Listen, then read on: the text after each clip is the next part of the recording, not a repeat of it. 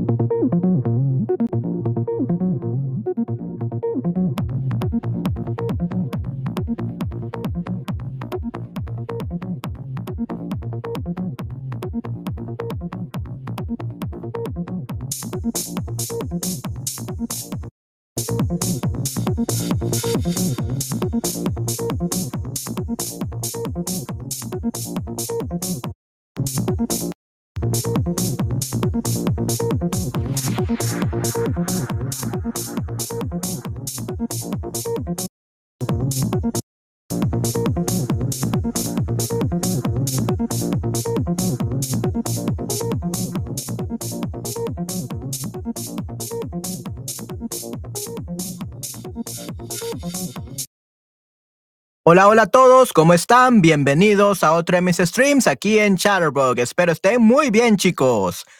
Hola, hola, Hayford, ¿cómo estás? Espero estés muy bien. Hola, hola, Pepito, muchas gracias por la espera. ¿Cómo estás? Espero estén muy bien, chicos. Ok, denme un segundo, por favor. Ok, muy bien. Entonces, chicos, hola, hola, ¿cómo están? Hanford, lo siento, ok.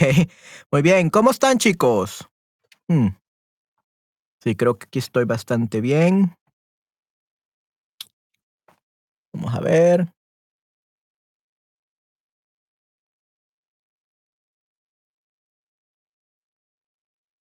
Ok, perfecto, chicos. Ok, sí, sí, Hayford, muy bien. Quédenme un segundo.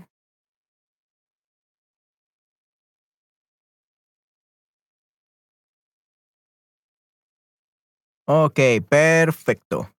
Hola, hola, ¿cómo estás, Pepito? Aquí estaba arreglando todo para el stream. Espero que estés muy bien. Ok, vamos a ver. Sí, creo que está funcionando bien. Muy bien. Ok, excelente chicos. Entonces ya podemos comenzar. Estaba chequeando todo a ver si todo funcionaba. Este, Pepito, ¿qué tal suena mi micrófono? ¿Suena bien mi micrófono en estos momentos o suena demasiado fuerte, eh, saturado? ¿Cómo suena mi micrófono en estos momentos, Pepito? How does my microphone sound right now? I'm using my new audio interface. I'm testing it out. Lo estoy este, probando, definitivamente. ¿Cómo suena mi micrófono, Pepito?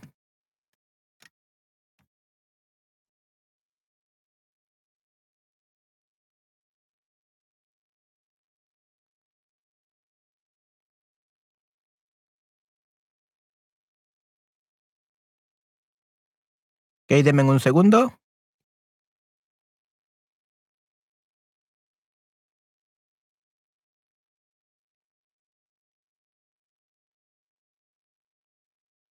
Okay, quiero ver.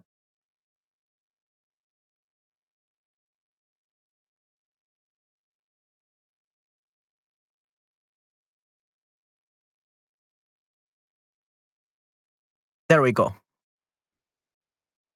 Ok, bien, bien. Ok, suena bastante bien. Ok, que perfecto. Muy bien. Me alegra tanto escuchar eso, Pepito. Ok. Bueno, entonces, eh, sí, chicos, creo que vamos a comenzar con nuestro stream. ¡Yay!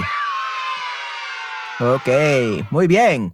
Entonces, vamos a, en este caso, a narrar algunos cuentos de Hans Christian Andersen, ¿ok? Vamos a narrar unos cuentos de eh, Hans Christian Andersen y espero que les guste mucho. En este caso tenemos aquí, vamos a ver. Ok.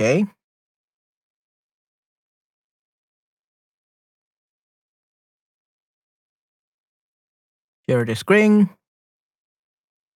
Oh, it's not this one.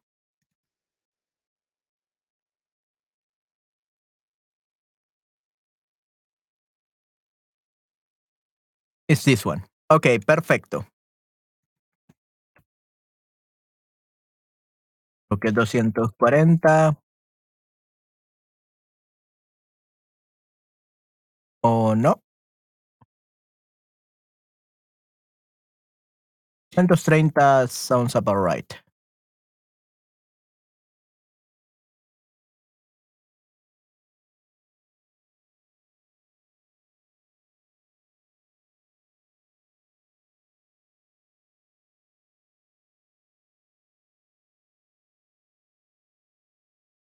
Eh, veamos, déjenme un momento, chicos.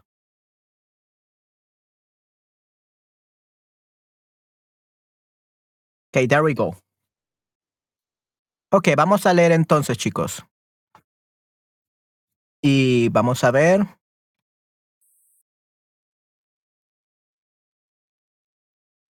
Y voy a poner un poco de música.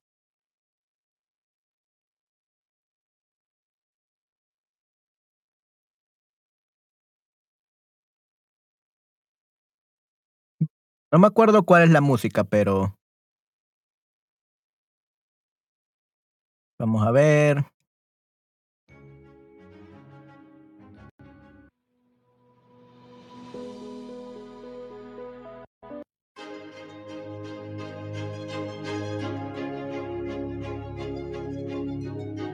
Ok, creo que esta vamos a tener por el momento. Ok, vamos a leer entonces. Y creo que vamos a intentar con este otro micrófono. Vamos a ver si suena mucho mejor.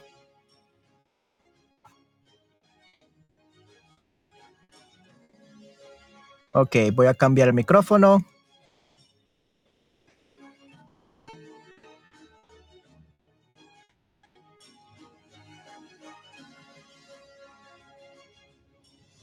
Ok, ahora he cambiado de micrófono, chicos. Espero que se escuche mejor. Ok, vamos a entonces leer eso.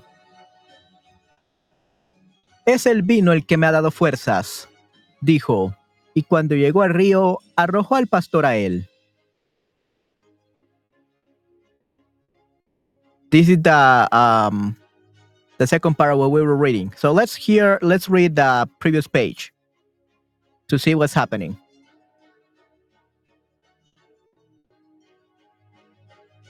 Bueno, dijo una vez que entró en su casa. Klaus el chico, que tiene la culpa de todo esto, me lo pagará. Le mato. Y en cuanto entró en su casa, cogió un saco grande y fue a la de Klaus el chico y le dijo, Por segunda vez te has burlado de mí. Primero maté mis cuatro caballos, luego a mi abuela. Tú eres la causa de todo el mal, pero no me volverás a engañar. Y agarrando a Klaus, el chico por medio del cuerpo, le metió en el saco y le echó al hombro diciendo, Te voy a ahogar. El camino hasta el río era largo, y Klaus el chico carga pesada. En el camino el asesino llegó a una taberna, donde entró para tomar un refresco, dejando el saco detrás de la puerta, pensando que Klaus el chico no se podría escapar. Ay, ay, suspiró Klaus el chico en el saco, volviéndose y revolviéndose, pero sin poder desatar la cuerda que le cerraba. En aquel momento pasó por ahí un viejo pastor con el pelo blanco y un callado, llevando delante una manada de vacas y toros. Dieron contra el saco en que estaba Klaus el chico y lo tiraron. ¡Ay, pobre de mí! suspiró Klaus el chico. Tan joven y ya entra en el paraíso. Y yo, pobre de mí, dijo el pastor. Tan viejo y aún no puedo llegar a él. Abre el saco, exclamó Klaus el chico, y ponte en mi lugar. Pronto estarás en el paraíso. Con mucho gusto, dijo el viejo pastor abriendo el saco y dejando salir de él a Klaus el chico. Pero, ¿querrás guardar mi rebaño? dijo el viejo y entró en el saco que Klaus el chico cerró, y se marchó llevándose todo el rebaño. Algunos momentos después, Klaus el Grande salió de la taberna y se echó el saco a la espalda. Le pareció más ligero, porque el viejo pastor pesaba la mitad de lo que Klaus el Chico. Es el vino que me ha dado fuerzas, dijo, y cuando llegó al río arrojó al pastor a él, y dijo, creyendo que era Klaus el pequeño, Ahora no te burlarás más de mí. Luego tomó el camino a su casa, pero al llegar a la encrucijada, se halló con Klaus el chico que llevaba delante de sí todo el rebaño. ¿Qué es eso? exclamó Klaus el grande. ¿No te ha ahogado? Sí, me tiraste al río hace media hora.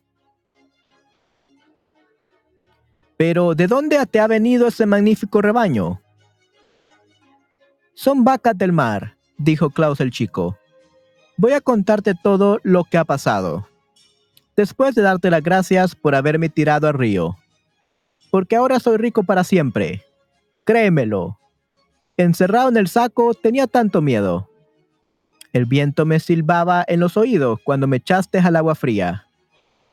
Fui inmediatamente al fondo, pero sin hacerme daño, pues, pues hay una hierba larga y muy suave.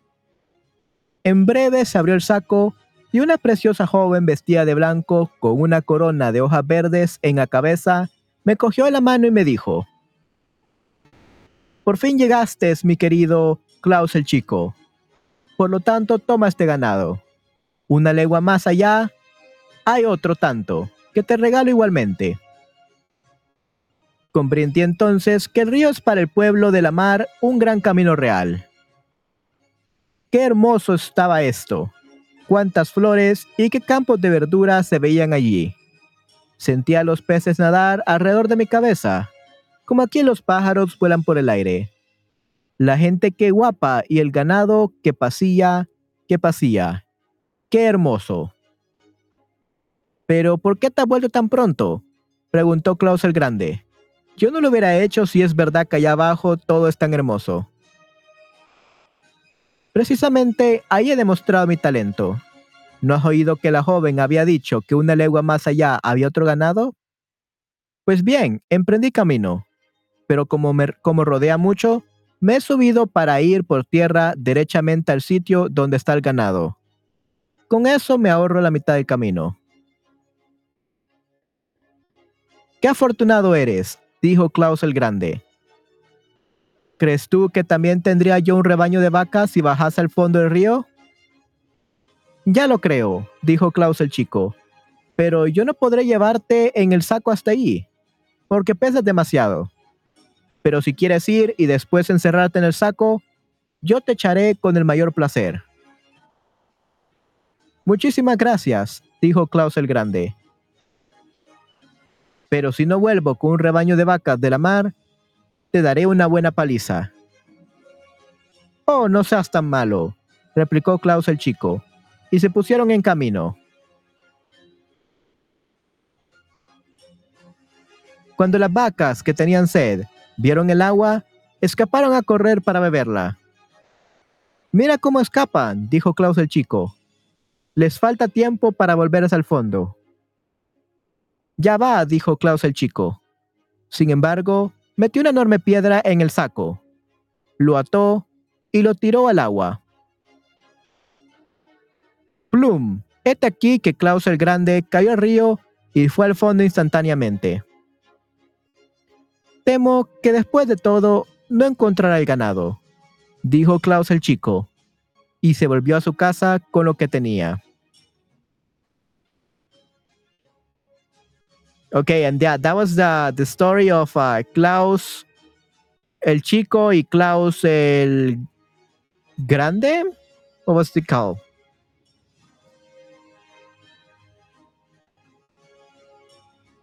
Klaus el Grande Klaus el Chico. That was the the the story. That was the score the story called. Klaus el Grande Klaus el Chico.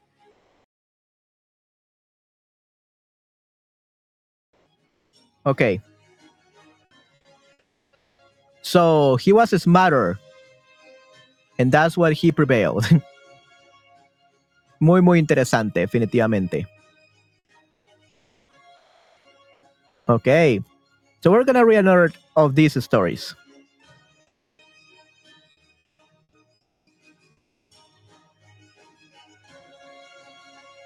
Okay, this is a very common one. This is a very famous story.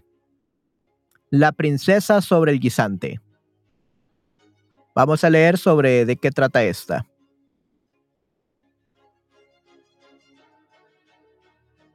Probably we're gonna change this music.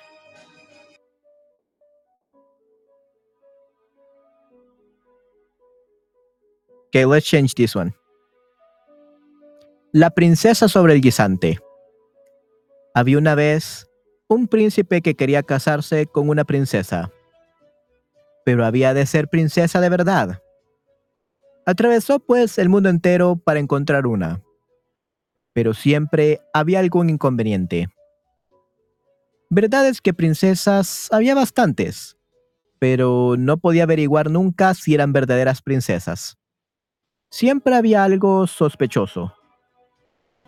Volvió muy afligido porque le hubiera gustado tanto tener una verdadera princesa. Una noche levantóse una terrible tempestad, relampagueaba y tronaba. La lluvia caía a torrentes. Era verdaderamente espantoso. Llamaron entonces a la puerta del castillo y el anciano rey fue a abrirla. Era una princesa. Pero Dios mío, cómo le habían puesto la lluvia y la tormenta. El agua chorreaba por sus cabellos y vestidos, y la entrada por la punta de los zapatos. Y le entraba por la punta de los zapatos, y le salía por los talones. Y ella decía que era una verdadera princesa. Bueno, eso pronto lo sabremos, pensó la vieja reina, y sin decir nada, fue al dormitorio, sacó todos los colchones de la cama y puso un guijante sobre el tablado. Luego tomó veinte colchones y los colocó sobre el guisante, y además veinte edredones encima de los colchones. E-, era esta la cama en que debía dormir la princesa. A la mañana siguiente, le preguntaron cómo había pasado la noche. Oh, malísimamente, dijo la princesa. Apenas he podido cerrar los ojos en toda la noche. Dios sabe lo que había en mi cama. He estado acostada sobre una cosa dura que tengo todo el cuerpo lleno de cardenales. Es verdaderamente una desdicha. Eso probaba que era una verdadera princesa, puesto que a través de 20 colchones y de 20 edredones había sentido el guisante. Solo una verdadera princesa podía ser tan delicada. Entonces el príncipe la tomó por esposa, porque sabía ahora que tenía una princesa de verdad, y el guisante lo llevaran al museo, en donde se puede ver todavía, a no ser que alguien se lo haya llevado. He aquí una historia verdadera. ok, muy bien. Wow, this one was very short. This was a very short story. Okay, we're gonna read one more.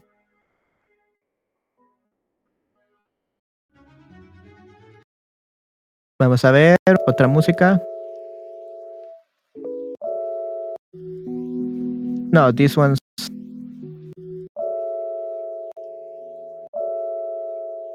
A second.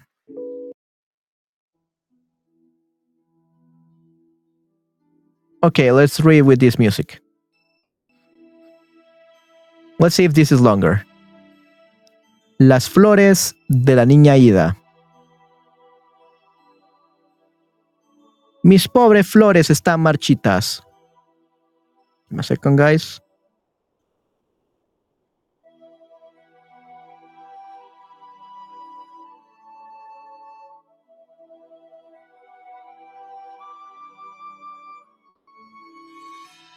Mis pobres flores están marchitas, dijo la niña. Esta tarde estaban aún más hermosas y ahora todas sus hojas cuelgan secas. ¿Por qué están así? Preguntó a un estudiante que estaba sentado en el sofá y al cual quería mucho. Sabía contarla cuentos preciosos y recordar figuras tan divertidas. Corazones con mujercitas que bailaban, flores y grandes castillos, cuyas puertas se podían abrir. Oh, era una alegre estudiante. ¿Por qué mis flores están tan descoloridas hoy? Preguntó de nuevo, mostrándole un ramillete entero, completamente seco. ¿Sabes lo que tienen? dijo el estudiante. Las flores han estado esta noche en el baile. He aquí por qué sus cabezas están inclinadas. Sin embargo, las flores no saben bailar, dijo la niña Ida. Vaya, replicó el estudiante. Enseguida que, ocurre, oscurece, enseguida que oscurece y nosotros dormimos, ellas saltan y se regocijan. Casi todas las noches tienen bailes. ¿Y no puede ir ningún niño a ese baile? Sí, respondió el estudiante. Las lindas margaritas y los lirios. ¿Y dónde, dónde bailan las flores hermosas? preguntó la niña Ida. No ha salido nunca a la ciudad por el lado donde está el gran castillo, en el que el rey vive en el verano, y donde hay un magnífico jardín lleno de flores? ¿Has visto los patos que nadan, que nadan hacia ti cuando les das miguitas de pan? Créeme, allí es donde se dan los grandes bailes. Ayer tarde fui con mi madre al jardín, replicó la niña, y todas las hojas de los árboles se habían caído y no había ni una sola flor. ¿Dónde están, pues? En el verano veía tantas.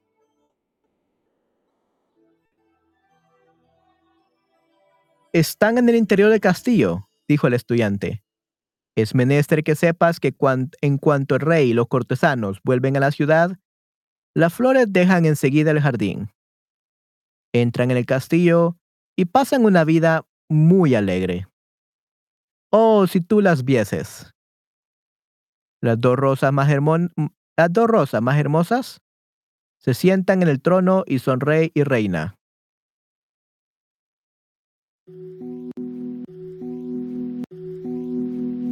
Oh, give me a. Oh, there we go. Las crestas de gallo escarlatas se colocan en fila a los lados y se inclinan son los gentiles hombres. Enseguida vienen las demás flores, y celebran un gran baile. Las violetas azules representan los estudiantes de marina. Bailan con los jacintos y los crocus, a quienes llaman señoritas, los tulipanes y los lirios rojos. Son señoras mayores encargadas de vigilar que se baile convenientemente y que haya orden. Pero, preguntó la niña Ida, ¿no hay nadie que castiga a las flores por bailar en el castillo del rey? Casi nadie lo sabe, dijo el estudiante. Es verdad que algunas veces durante la noche llega el viejo intendente que debe hacer su ronda. En cuanto las flores oyen sonar su gran manojo de llaves, se están quietas, se ocultan detrás de las largas cortinas y solo sacan la cabeza. Me huele a flores aquí, dice el viejo intendente, pero no puede verlas. Eso es magnífico, dijo la niña Ida batiendo las manos. ¿Tampoco yo podré ver bailar las flores?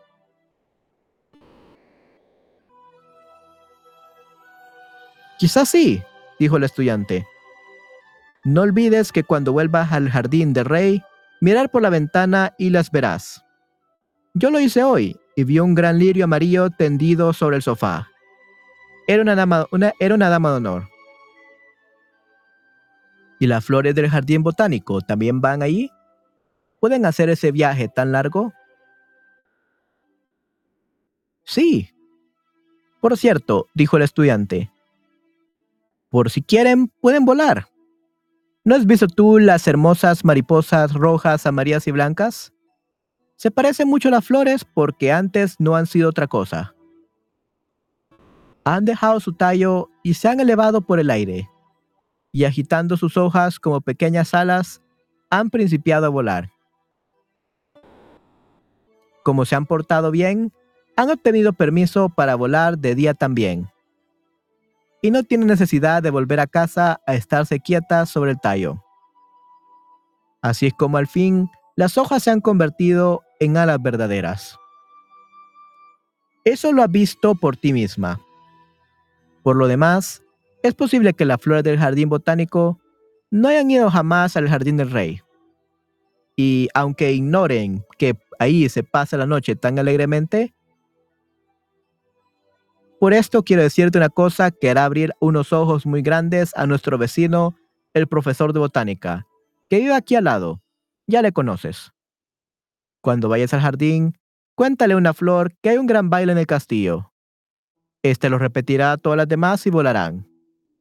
Cuando el profesor vaya luego a visitar su jardín, no verá en él ni una sola flor, sin poder comprender lo que le ha pasado. Pero, ¿cómo la flor podrá decírselo a las demás? ¿Las flores no saben hablar? Es verdad, respondió el estudiante, pero se entienden por señas. ¿No has visto tú muchas veces cuando un poco de viento, cuando hace un poco de viento inclinarse las flores y moverse sus verdes hojas? pues estos movimientos son tan inteligibles para ellas como para nosotros las palabras.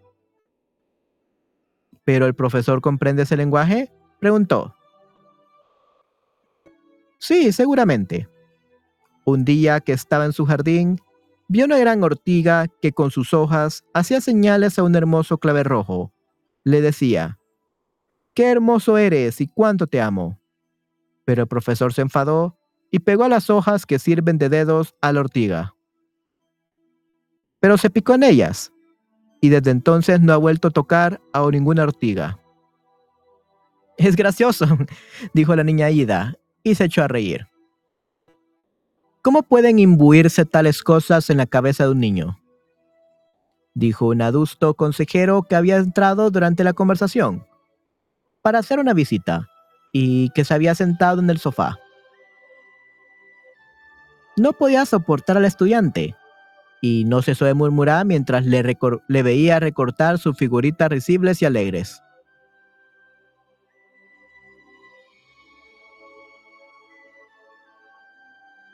Tan pronto recortaba un hombre colgado de una horca y sosteniendo en la mano un corazón, porque era un ladrón de corazones, como una vieja hechicera que montaba caballo sobre una escoba y llevaba a su marido en la nariz. El consejero no podía soportar estos juegos y repetía sin cesar su primera reflexión. ¿Cómo pueden imbuirse tales cosas en la cabeza de un niño? Son tonterías. Pero todo lo que el estudiante contaba a la niña Ida tenía para ella un encanto extraordinario y la hacía pensar mucho. Las flores tenían la cabeza inclinada porque estaban cansadas de haber bailado toda la noche. Sin duda, estaban enfermas. La llevó al lado de otros juguetes que había sobre una bonita mesa, cuyo cajón estaba lleno de magníficas cosas. En la camita, su muñeca Sofía estaba acostada y durmiendo. Pero la niña le dijo, Tienes que levantarte, Sofía, y por esta noche dormir en el cajón. Las pobres, las, pobres, las pobres flores están enfermas y necesitan acostarse en tu cama. Quizás se refresquen y sanen. Y sacó la muñeca que se mostró muy contrariada y no dijo una palabra. Tan disgustada estaba por no poder continuar en su cama.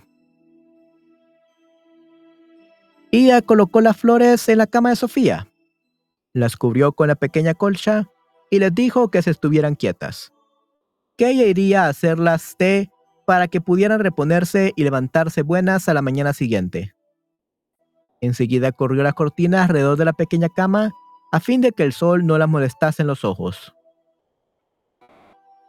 Durante toda la noche no pudo remediar, remediar estar pensando en lo que le había contado el estudiante.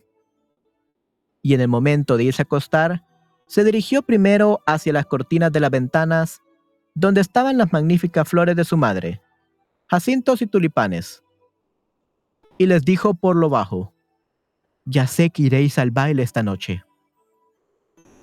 Las flores hicieron como si no comprendieran nada, y no movieron ni una hoja, lo cual no impidió que Ida supiera lo que hacía.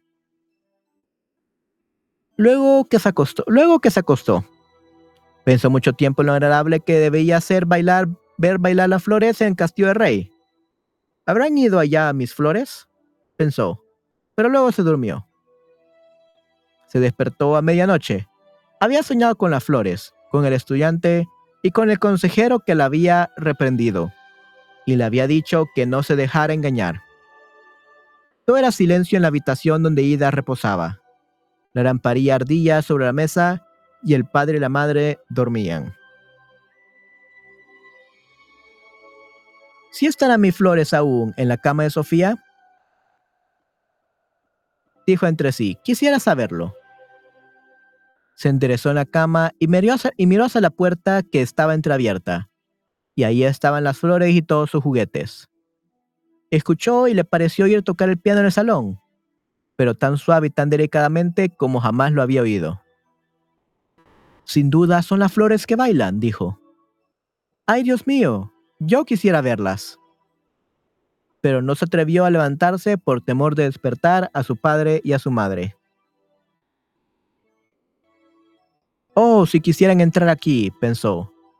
Pero las flores no vinieron y como la música continuó sonando suavemente al, fin, no pudo contenerse. Era demasiado bonita la música. Sin hacer ruido, se levantó su cama y fue de puntillas hasta la puerta para mirar el salón.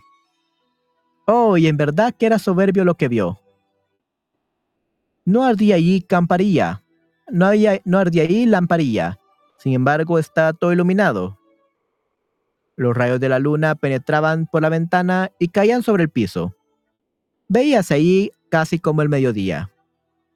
Todos los jacintos y los tulipanes estaban en pie en dos largas filas. Ni uno solo quedaba en la ventana. Todos los tiestos estaban vacíos. En el suelo bailaban alegremente todas las flores, unas en medio de otras, haciendo toda clase de figuras y cogiéndose por sus largas hojas verdes para hacer la cadena. En el piano estaba sentado un gran lirio amarillo, que la niña Ida había conocido en el, último, en el verano último y que se acordaba muy bien porque el estudiante le había dicho, mira cómo se parece ese lirio a la señorita Carolina. Todos se burlaban de él entonces, pero ahora le pareció a la niña Ida que en verdad la hermosa flor María se parecía a esta señorita. Hasta la manera de tocar era su retrato. Tan pronto inclinaba su rostro amarillo de un lado como de otro, llevando el compás con la cabeza, nadie había advertido que ahí estaba la niña Ida. después vio un gran crocus azul, que saltó en medio de la mesa donde están sus juguetes, y que fue a abrir las cortinas del lecho de la muñeca. Ahí era donde estaban acostadas las flores enfermas. Pero estas se levantaron enseguida y dijeron a, los a las demás con un signo de cabeza que también ellas tenían deseo de bailar. El viejo buen hombre del jarrón, que había perdido el labio inferior, se levantó e hizo un saludo a las hermosas flores. Ellas volvieron a tomar su buen aspecto y se mezclaron con las demás mostrándose sumamente contentas.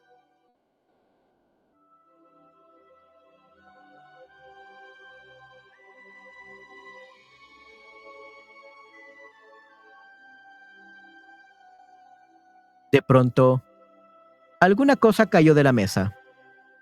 Ida miró. Era la vara de San José, que se había lanzado a tierra. Parecía como que también quería tomar su parte en la fiesta de las flores. También era muy graciosa, y en la punta había sentada una muñequita de cera que llevaba un grande y ancho, y ancho sombrero, igual al del consejero. La vara saltó en medio de las flores sobre los tres ramos rojos y se puso a llevar con fuerza el compás bailando una mazurca. Las demás flores no sabían bailar este baile, porque eran demasiado ligeras y jamás habrían podido hacer el ruidoso viaje, el mismo ruido con sus pies. De pronto la muñequita de cera que estaba sobre la vara se alargó y arandó. Se volvió hacia las flores y gritó muy alto. ¿Cómo pueden imbuirse tales cosas en la cabeza de un niño? Son tonterías y la muñeca de cera parecía entonces extraordinariamente el consejero, se parecía entonces extraordinariamente al consejero con su ancho sombrero. Tenía el mismo tinte amarillo y el mismo aire gruñón. Pero las flores dieron contra sus piernas frágiles que se escogieron de pronto y volvió a quedar una muñequita de cera. Cuán divertido era ver todo esto. Y la niña Ida no pudo contener la risa. La vara continuó bailando y el consejero viose obligado a bailar con ella a pesar de su resistencia. Y aunque algunas veces agrandaba y otras volvía a tomar las proporciones de la muñequita de gran sombrero negro, al fin las otras flores intercedieron por él, sobre todo las que habían dormido en el techo de la muñeca, en el lecho de la muñeca. La vara cedió a sus circunstancias y se quedó quieta, Enseguida se oyó la llamar violentamente en el cajón donde estaban encerrados los muñecos de Sofía y los demás juguetes de Ida. El hombre del jarrón corrió hacia el lado de la mesa, se extendió sobre el, el vientre y empezó a abrir un poco el cajón. De pronto Sofía se levantó y miró con extrañeza a su alrededor. Aquí hay baile, dijo. ¿Por qué no lo habrán dicho? ¿Quieres bailar conmigo? dijo el hombre del jarrón. Estaría bien que yo bailase contigo, le contestó volviéndole la, espalda. Después se sentó sobre el cajón y creyó que una de las flores iba a venir a visitarla. Pero ninguna se presentó. Y por más que tosió, hizo mmm, mmm, mmm, no vino ninguna. El hombre se puso a bailar solo y lo hizo bastante bien. Como ninguna de las flores podía ver a Sofía, ésta se dejó caer haciendo un gran ruido desde el cajón al suelo. Todas las flores acudieron preguntándola si se había hecho mal, y mostrándose muy amables con ella, sobre todo las que se habían acostado en su cama, no se había hecho ningún daño y las flores de ida le dieron, dieron las gracias por su buena cama. La condujeron al centro de la sala donde brillaba la luna y se pusieron a bailar con ella. Y las demás flores hicieron círculo para verla. Sofía, contentísima, les dijo que podían en lo sucesivo conservar su cama, ¿Por qué, le, era igual acostarse en el cajón? Las flores le respondieron, respondieron, te lo agradecemos, cordialmente, pero no podemos vivir mucho tiempo. Mañana habremos muerto. Di, sin embargo, a la niña Ida que nos entierra en el jardín, en el mismo sitio donde está encerrado el, el canario. Entonces resucitaremos en el verano aún más hermosas. No, no quiero que os muráis, respondió Sofía, besando las flores. Pero en aquel momento se abrió la puerta del gran salón y una gran porción de flores magníficas entró bailando. Ida no podía comprender de dónde venían. Eran sin duda las flores del jardín del rey. A la cabeza marchaban dos rosas deslumbrantes, que llevaban pequeñas coronas de oro. Eran un rey y una reina. Detrás venían encantadores algelies y preciosos claveles, que saludaban hacia todos lados. Venían acompañados de una orquesta. Grandes dormideras y peonías soplaban con tal fuerza en bailas de guisantes, vainas de guisantes, que tenían en rojo enrojecido. Los jacintos azules y las campanillas sonaban como si tuvieran verdaderos cascabeles. Era una orquesta admirable, y las demás flores se unieron a la nueva banda. Y viose bailar violetas y amarantos con belloritas y margaritas. Abrazáronse, abrazáronse unas a otras, y era un espectáculo delicioso. Después se despidieron las flores deseándose una buena noche. Y la niña Ida se escurrió en su cama donde soñó con todo lo que había visto. Al día siguiente, en cuanto se levantó, corrió a la mesita para ver si las flores continuaban allí. Abrió las cortinillas de la camita. Ahí estaban todas, aún más secas que la víspera. Sofía estaba acostada en el cajón donde la había colado y aparentaba tener mucho sueño. ¿Te acuerdas de lo que tenías que decirme? Le preguntó a niña Ida. Pero Sofía estaba muy admirada y no contestó una palabra. No eres buena, dijo Ida. Sin embargo, todas han bailado conmigo. Enseguida, enseguida cogió una cajita de papel con pajaritos pintados y puso en ella las flores muertas.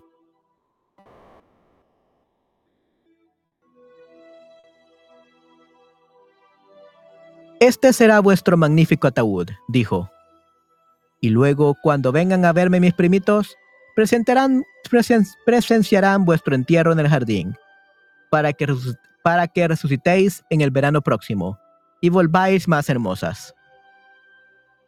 Eran los primos de la niña Ida, dos alegres niños que se llamaban José y Adolfo. Su padre les, les había comprado ballestas y las llevaron para enseñárselas a Ida.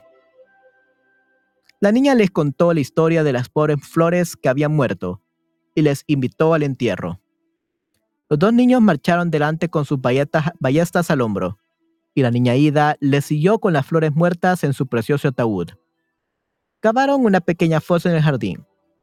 Después de haber besado sus flores, depositó el ataúd en la tierra. Adolfo y Jonás descargaron varias veces sus ballestas sobre la tumba, porque no tenían ni fusil ni cañón. And that's the end. Muy, muy interesante. Un poco confuso, pero muy interesante. Definitivamente. Ok, excelente. Muy bien, chicos. Um, I guess that for today, we are going to stop here for this book. Uh, I'm going to continue reading later in another time, okay, in another stream. All right. But for today, I think this is okay. Oh, sorry. Yeah, but but I believe that for today, this is a little bit okay. Mm, let's change this.